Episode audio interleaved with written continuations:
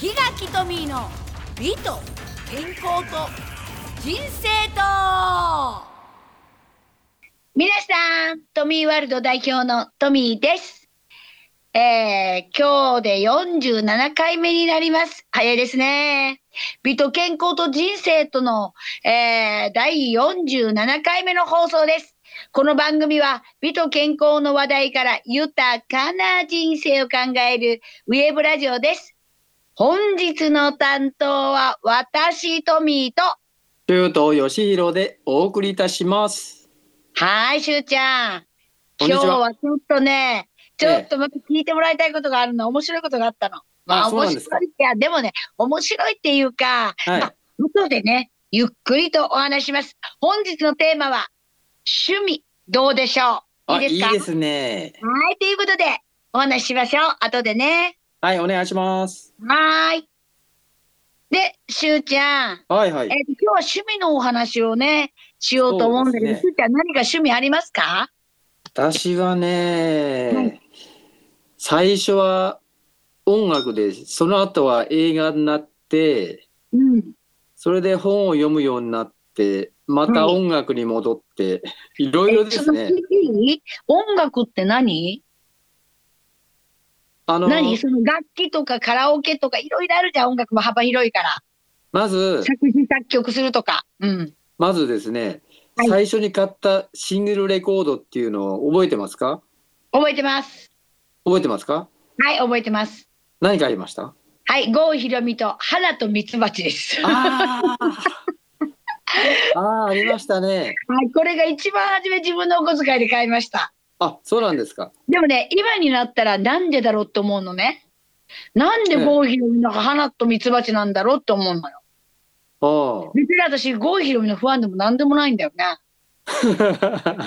それを、な、なんですかね、それってわね。かんないんですよ。だから、子供の時にタイムマシンで帰ってさ、聞きたいぐらい。あ私もね、うん。私はですね、はい。あのー松方弘樹。松方弘樹。もうお亡くあなれりちょっとなりましたけそうなど。それのあれね、うんうん。軍歌なんですよ。軍歌。えっ、とね、同期の桜とね、うん。あとな、えっ、と、もう一曲 B 面が、何でしたっけね、もう一曲なくあって、とにかくそれを買ったんですよ。ただ、富井さんと同じようにどうして買ったかわからないんですよ。え、あれね、ええあの、松方弘樹さんが同期の桜を歌ってた人なのそれとも、あそうそうそうじゃないです。あれは軍歌なので、いろんな人が歌ってるんですよ。うん。なのあで、そううん。なので、だからどうしてね、それを選んで買ったのか。本当だよね、軍歌だったら。そう、それででねも、ね、私ね、ええ、 でだも同期の桜の歌知ってんだよ、く、しゅうちゃん。からそれ知ってるでしょう。だって私、まあ、60前前後の人たちって、まあ、ええで戦後のね、うん戦後十何年経って生まれてきてうん。で親が結構聞いたりとかテレビでも夏メロとかっていうのでやってたじゃないですか。私はね親が歌ってたので知ってるののあであと夏メロとかそんなん分かんないのあーあそうです親か。が歌ってて聞いて覚えてたの、へえ、うん、だから親が歌ってなかったら多分きっと知らない私、あ親はねうん、結構音楽聴いてたのでその影響もあって、ちょっと待ってで聞いた聞いたことあるって言ってもごめんなさい一番初め出た時どうだったっけそれ言うたら多分分かる貴様と俺とはって同期の桜だ、そうね、そうですそうですそうです。うん、やっぱりこれお親が歌ってた歌ってました？歌ってましたええ同うちじはなんとかなんそうとそかうでですそうですそうですそうねですだららららでしょそうですそうです。そそれがね富澤それがね。うんあのー同じ年の友達がいて、はそういいう話になったんですよはい一番最初に買ったレコードはってそしたらうんそいつも同じもの買ってたんですよ信じられますか同じあ松方弘樹の新その同期の桜買ったってああそうまさ私かはの文化松ですよ坂弘樹松え誰松松松方弘樹弘樹自体がその歌を歌ってたのも全然知らないですあの人まあ俳優さんだと思ってたから。まあ、俳優、うん俳優ですけど、まあ、うん歌もね、あ、そうなんだ。それで、その、戦闘服着て、着て、ジャケットがそういうジャケットでしたよ。あ、レコードそうのジ。ャケットが。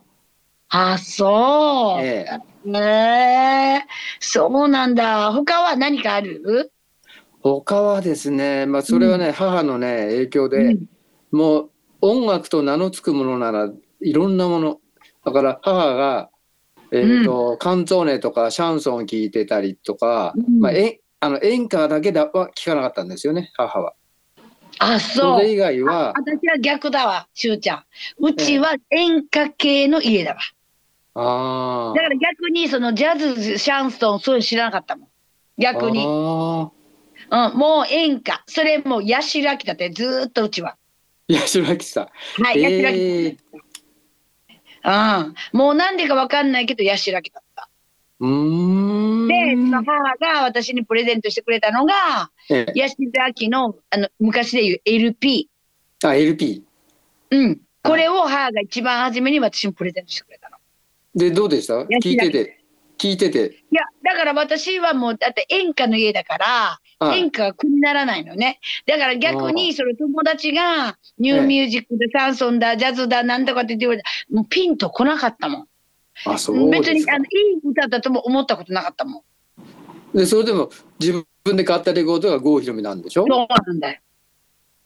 そう。で、あの、美あのー美空ひばりをね、はいはいはい。うん。ああいうのも母は歌ってたけど、うちの母はね、美空ひばりのことあんま好きじゃなかったのよ、それ覚えてるの。ああ。あれだけの大、ええーおまあ、なんていうの、だ大頭、大御所っていうのかな、ああ、そうですね。大御所なのに、うちの母親は、あまり美空ひばりには興味なかったみたい。っていうのが、あどええ私、今手に覚えてるんだけど、母が必ず美空ひばりが出たら、ええ。この人、本当いい歌を歌うし、歌もうまいんだよねって。でも、うんこの人趣味が悪いってよく言ってた。え、趣味が悪いお。洋服の趣味とか、あと化粧の仕方と髪型とか、ええそうなんですか。うん、で私今本当に美空ひばりのあのえっ、となんかなおまだ昔のリバイバルみたいなの流されてるでしょはい。あんなみたい母の言ってること分かるもああ、そうですか。ん、うん、もういっつも言ってたもうこの人本当趣味悪いと思うってよく言ってたもうーんん。歌はうまいんだけどねとかってうんあそうですかの記憶がものすごくあるあうあんそういうだから話は聞いたことないですね。あそうええだから逆に本当シャンソンとかそういうのは分かんなかったですね。うーん。で楽器は何かしてました？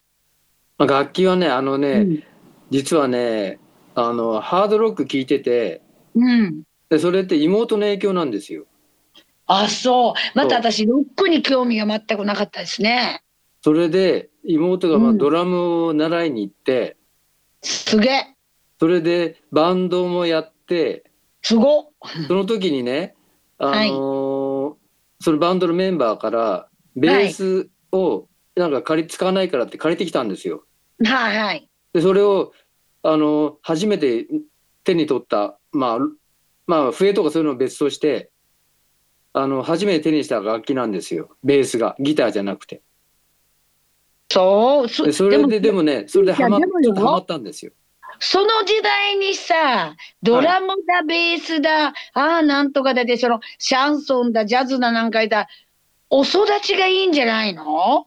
いやいやいやいやただ母がねさはい母は最初に布施明なんですよ布施明さんわかる。シクラメンの香り違うか。っていうもうその頃はあの霧の摩周湖っていうのがあってあ、そうなんだ。そういうのもあってうん、でで布施明さんがねいろいろ海外の歌も歌ったんですよ。あ、そでそのアルバムで要は英語も耳にしてう。うん。でそうそれから英語にも興味そう、まあ、それだけじゃないんですけど英語にすごい興味持ってて、うん。